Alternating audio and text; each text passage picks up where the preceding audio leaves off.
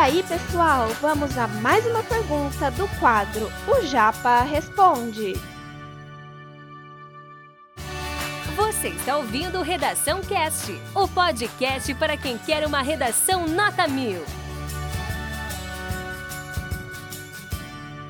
Afinal de contas, será que a educação domiciliar, aí eu pergunto para vocês também, é a solução para o problema da educação, da péssima qualidade, da que qualidade questionável da educação pública que a gente conhece de tempos atrás? Será que é isso mesmo? Cara, eu fico me perguntando isso também, né? Será que a educação domiciliar é a solução? Eu tenho, às vezes, a visão seguinte, que a educação domiciliar era como se fosse um muro que eu levanto. É uma blindagem que eu construo à minha volta.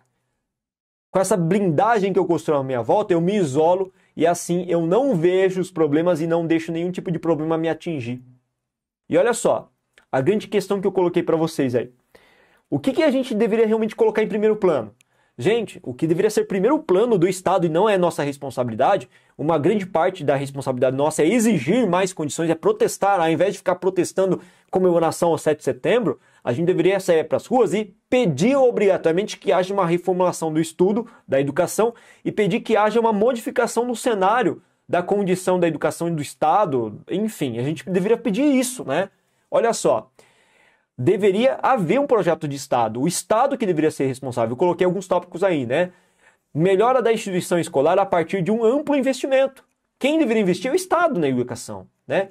Deveria ter um projeto de Estado a médio e longo prazo que pudesse capacitar os profissionais para o exercício da função como educador. Investir mais nos professores, valorizar os professores, dar salários e condições melhores para eles poderem trabalhar e a profissão atrair mais gente capacitada também.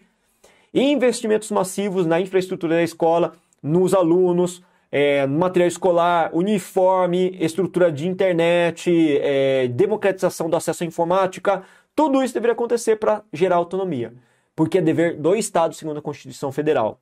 Do Estado, mas isso não acontece.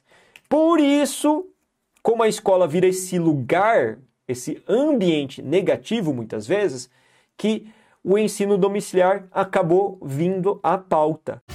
Esse conteúdo é um oferecimento da Corrija-me, a plataforma preferida no ensino de redação.